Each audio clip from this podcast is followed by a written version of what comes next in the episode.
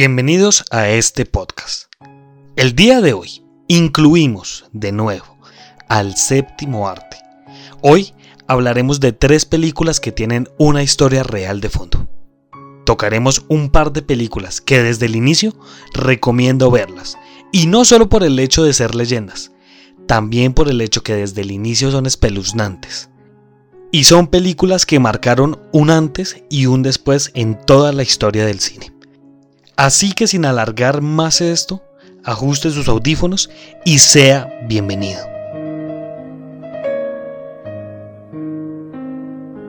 Abrimos este podcast con la historia de Robert el Muñeco. Robert fue la inspiración para el famoso Chucky, que se estrenó en la pantalla grande en 1980. También fue la fuente de inspiración para una película más contemporánea llamada Robert el Muñeco Poseído, estrenada en 2015. La leyenda de Robert cuenta que este muñeco posee poderes sobrenaturales, los cuales le permiten moverse, cambiar la expresión del rostro y emitir sonidos como carcajadas. Algunas personas dicen que una muchacha que trabajaba para esta familia le regaló este muñeco a Robert Eugene Otto, quien era el niño de esta casa. Todo esto lo hizo en forma de venganza por una maldad que le hicieron. Cabe aclarar que esta mujer era de descendencia bahameña, y se decía que esta mujer sabía magia negra. Otras versiones de esta leyenda dicen que Otto despertó poderes en este muñeco, ya que lo culpaba por las travesuras que cometía en su niñez. Otras personas afirman que cuando dejaban a este muñeco en la casa solo, se veía por las ventanas. Pero lo más extraño es que veían que Robert caminaba por la casa y estaba en diferentes habitaciones. También se decía que en muchas ocasiones escuchaba como si alguien corriera por la casa. Todo esto acompañadas de grandes carcajadas.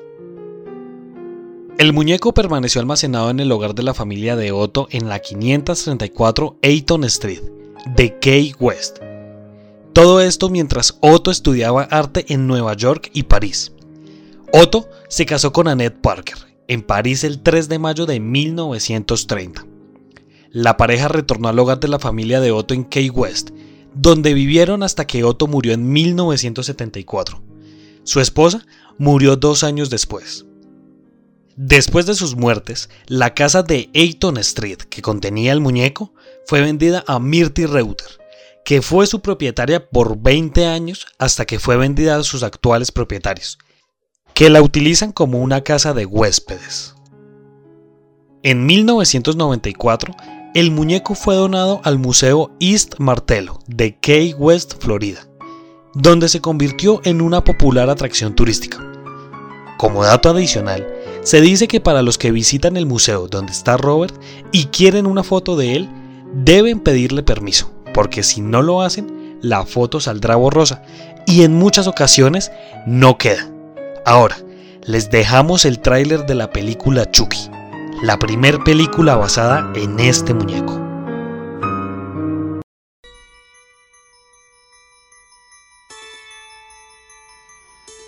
Everyone has a birthday they'll always remember. Can we open my presents now, Mommy? A good guy! I knew it! Hi, I'm Chucky. He's something, isn't he? This is Andy's. Time for bed, Andy. Good night, baby. Good night, Aunt Maggie.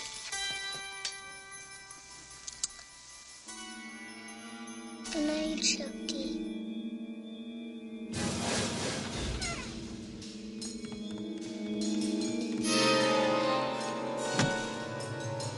Everyone knows most accidents happen at home.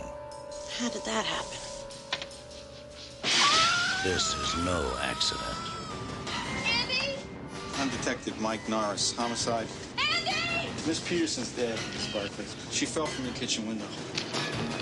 Someone's moved in with the Barclay family. And so has terror. Mommy, I know who was on the counter. Andy. Who, Andy? Chucky. Nobody believes you about Chucky. My hand. I, I, Oh, for God's sake. Why won't you believe me? Because I'm sane, Mrs. Barkley. Sane and rational. No one believes the truth.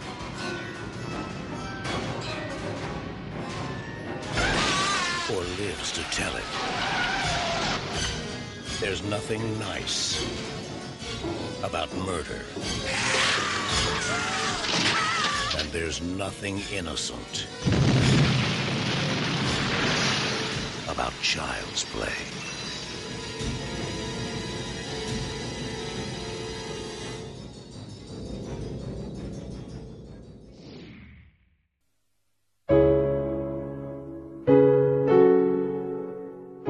Ahora continuamos con el caso famosísimo de la casa de Amityville.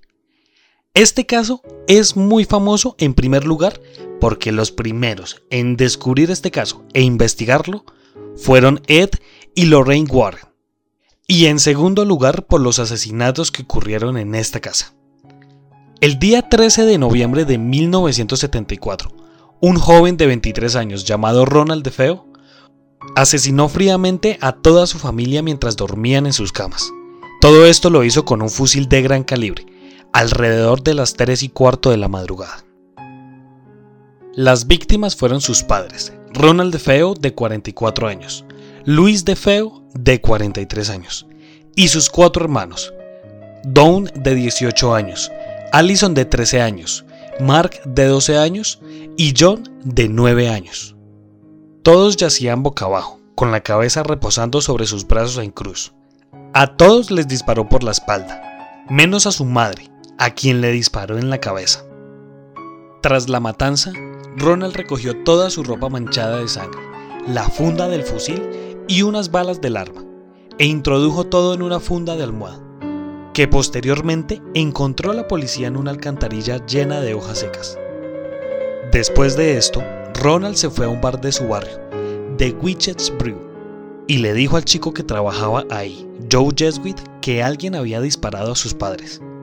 Ronald y Joe se dirigieron a la casa y llamaron a la policía diciendo que había ocurrido un tiroteo. Cuando la policía llegó, irrumpieron en la casa y descubrieron que yacían seis cuerpos sin vida. Obviamente, Ronald era el principal sospechoso, ya que era la única persona de la familia que no había sido asesinada. Al ser interrogado, Ronald dijo que había salido pronto de su casa para adelantar trabajo, pero la hora de la muerte no encajaba y su coartada falló. El chico fue arrestado y sometido a juicio. Para respaldarse en su inocencia, Ronald dijo que unas voces que él escuchaba en su casa le habían obligado a hacerlo. Aquel testimonio resultó absurdo para el juzgado, ya que tenía entendido que Ronald tenía un pequeño historial delictivo y coqueteaba con las drogas. El joven perdió contra la ley, la cual le obligó a cumplir una condena por seis homicidios en segundo grado. Por lo tanto, cumpliría cadena perpetua sin libertad condicional. Después de esto, la familia Lutz compró la casa y se fueron a vivir. Allí comenzaron a sentir cosas extrañas desde el primer día. En la casa sucedió algo extraño. Llamaron al padre para que les bendijera su nueva morada, y en una de las habitaciones el padre escuchó una voz siniestra que le dijo, Fuera de aquí. El padre se estremeció, pero continuó bendiciendo la casa, y cuando terminó rechazó la propuesta que le había hecho Katie, de quedarse a comer en su casa, y salió lo más rápido posible de ahí. Tras la bendición del padre, los Lutz estuvieron realizando sus tareas de mudanza, como ordenar cajas, trastos, organizar ropa, mover cosas del lugar y demás tareas. Al acabar el día, Katie y George acostaron a los niños y ellos se quedaron en la sala de estar. George alimentaba el fuego con leños porque notaba un frío glaciar en la casa, aunque el termostato estuviese a una temperatura superior a 20 grados. A las 11 de la noche, George y Katie se fueron a dormir por primera vez en su nueva casa. George se despertó con un fuerte golpe en la puerta principal y se levantó de un salto. Abrió la puerta y no vio a nadie, pero escuchó a Harry, su perro, ladrando en el jardín. Entonces se fijó que en la caseta de los botes se escuchaban gemidos sexuales y estaban las puertas abiertas. George se extrañó al recordar que las había cerrado, pero pensó que sería una mala jugada por el sueño. Cuando volvió a su cama, notó que eran las 3 y cuarto de la madrugada. Esa fue la primera noche que George se despertó a esa hora. Otro de los incidentes fue con Jody. Jody es, según los demonólogos, un ser demoníaco que se manifestó en forma de cerdo, ya que ahí sacrificaban animales. El cerdo parecía estar casi permanentemente en la casa, pues podía comunicarse con Missy. Esto ocurrió en la sala de estar. Los niños estaban durmiendo. George y Katie estaban frente a los leños, hablando sobre las cosas extrañas que les estaban ocurriendo en la casa. Katie estaba asustada y preocupada. Se levantó a abrazar a su marido, cuando de pronto lanzó un grito y se echó las manos al rostro. George se dio la vuelta y vio que por la ventana unos ojos rojos le estaban observando. George salió y vio lo que era claramente las pisadas de un cerdo de al menos 100 kilos. Los acosos sobrenaturales fueron demasiados y bastante perturbadores. Quizás en otro podcast hablaremos de esto a profundidad. Ahora, les dejaré el tráiler de esta primera película realizada con base en este hecho.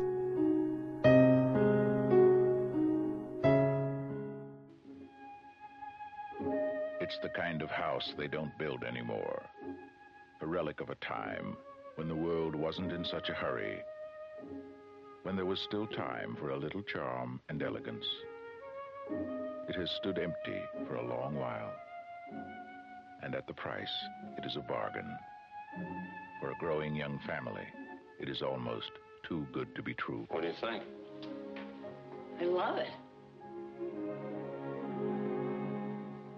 James Brolin, Margot Kidder, Rod Steiger in the Amityville Horror.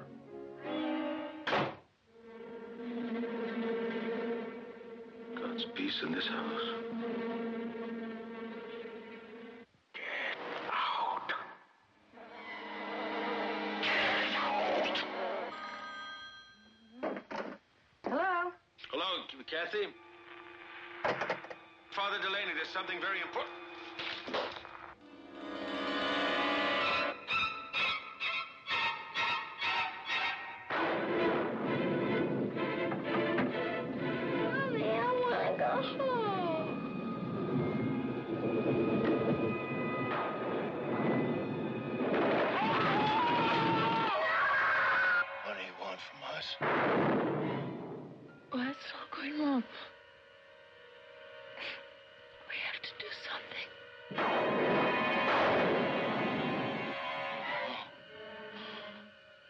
I'm coming apart! Oh, Mother of God, I'm coming apart!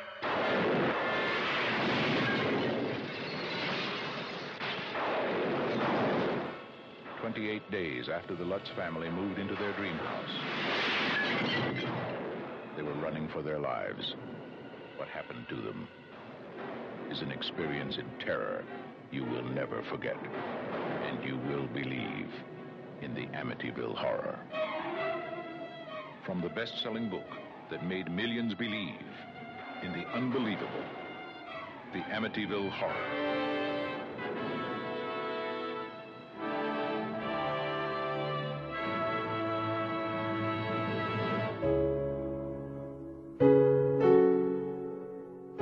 Para finalizar este podcast, hablaremos del caso de Carla Morán, una mujer que fue violada por un ente.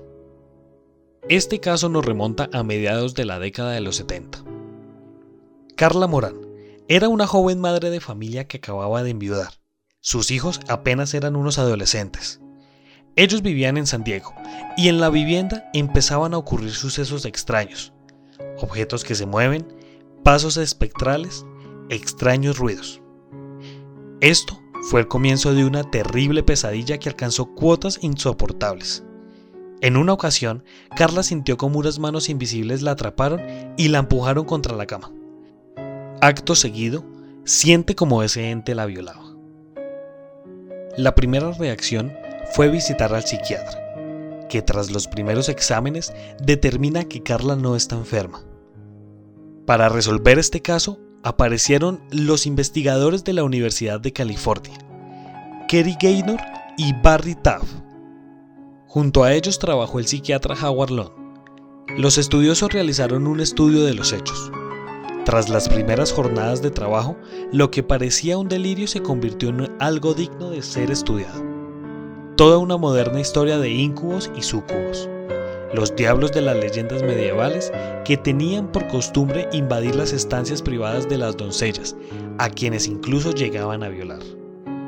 La universidad cedió a los estudiosos un laboratorio perfectamente equipado, en donde simularon una réplica de la vivienda de Carla. Por su experiencia previa, estaban convencidos de que los hechos estaban vinculados a la persona y no al lugar. Además, sabían que el fenómeno se repetía con cierta frecuencia. El supuesto espíritu, antes o después, volverá a surgir, pensaron. Lo que se plantearon fue comprobar cómo actuaba el enigmático ente. Tras varias semanas de investigación, la violenta presencia invisible se dejaba sentir. En ese instante, todos los instrumentos comenzaron a trabajar y las cámaras, incluso, captaron una especie de esfera luminosa próxima a la víctima. A continuación, Carla empezó a convulsionarse. Como si de nuevo fuera atacada por la entidad, sintió zarandeos, golpes y empujones. Pocos minutos después, de un instante a otro, todo concluyó. Atónitos, los tres investigadores prepararon el acta de lo que habían observado. También identificaron las lesiones en la víctima. Contusiones violentas en la espalda, arañazos en el pecho, muslos enrojecidos. Pero lo más grave llegó con el examen ginecológico. Se identificaron en Carla desgarramientos internos idénticos a los registros en caso de violación. El problema es que en su informe los tres estudiosos se vieron en la obligación de identificar al agresor como algo desconocido e invisible. Nunca habían investigado un caso similar y nunca antes, en la historia de la parapsicología, se había podido contrastar un episodio tan sorprendente. Pero había otro problema. Los ataques no cesaban. Incluso, en tres ocasiones diferentes, se sospechó que Carla estaba embarazada, pero los médicos afirmaron que se trataban de embarazos psicológicos. Nadie lo discute, pero el problema radica en que dichos embarazos llegaban después de ataques como el descrito, y en ellos no había nada psicológico. Se llegó incluso a efectuar un exorcismo, pero sin éxito alguno. Los fenómenos solo cesaron meses después, cuando la presencia invisible se comenzó a distanciar entre ataque y ataque, hasta que desapareció de la vida de Carla. A continuación, el tráiler de esta película.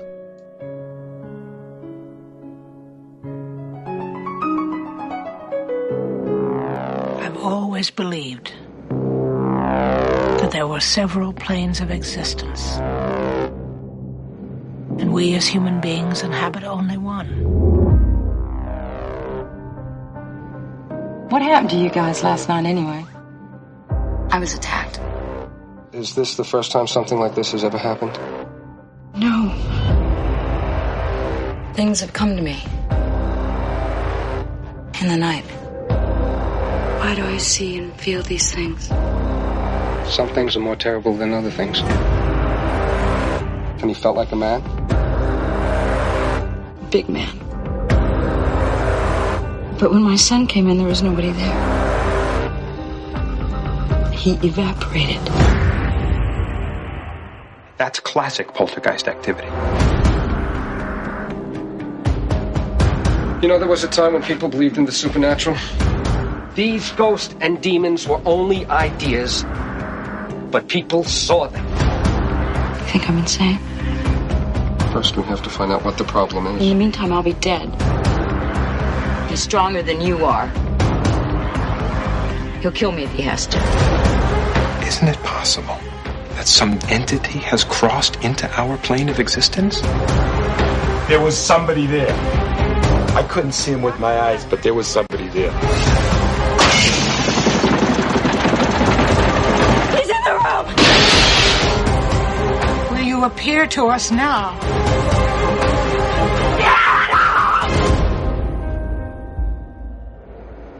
It's my decision What, to stay sick? To stay alive.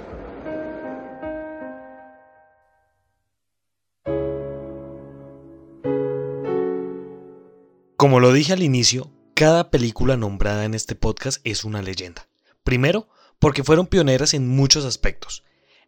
En segundo lugar, porque para sus épocas fueron muy avanzadas en el terror producido a las masas, y porque marcarían el camino para las demás películas de este género. Tercero, por el hecho de ser películas basadas en hechos reales. Ahora, pasando a los casos reales nombrados, el que más me asombra, y digo esto sin desmeritar a los demás casos, es el del ente que es capaz de violar a una persona. Pienso que si un ente es capaz de mover objetos, puede llegar a hacer cualquier cosa. Además de eso, y lo más aterrador, es que esto le puede pasar a cualquier persona sin necesidad de jugar ni hacer ningún ritual. Hablando del caso de Robert, aún me cuesta creer que un muñeco u objeto inanimado sea poseído por algún espíritu, ya que aquí volveríamos al primer caso. Tendría que ser el mismo demonio quien hiciera esto. Y para finalizar, el caso de Amityville. Hace unos años yo era creyente a muerte de este caso. Sin embargo, en tiempos más recientes salieron investigaciones que desmentían ciertos hechos ocurridos en esta casa. Y no solo de este caso, de muchos casos más. Además decían que los Warren se aprovechaban del boom mediático de estos casos para impulsar sus carreras. Sin embargo, esto no deja de ser fascinante y espeluznante. Muchas gracias por escuchar este podcast. Si usted quiere ser parte de esta comunidad, síganos por Instagram como arroba Paranormal Podcast y déjenos sus comentarios. Además de eso me pueden seguir en Twitter, donde dejo hilos de historias personales o historias que me encuentro por la red. Estoy en Twitter como arroba soy-cristian. Además de eso hacemos transmisiones en Twitch. Nos pueden buscar como arroba Colombia Paranormal 01. Únase a esta comunidad y le aseguro que se va a divertir con todo nuestro contenido. Muchas gracias y nos estaremos encontrando en otro caso misterioso de la Colombia Paranormal.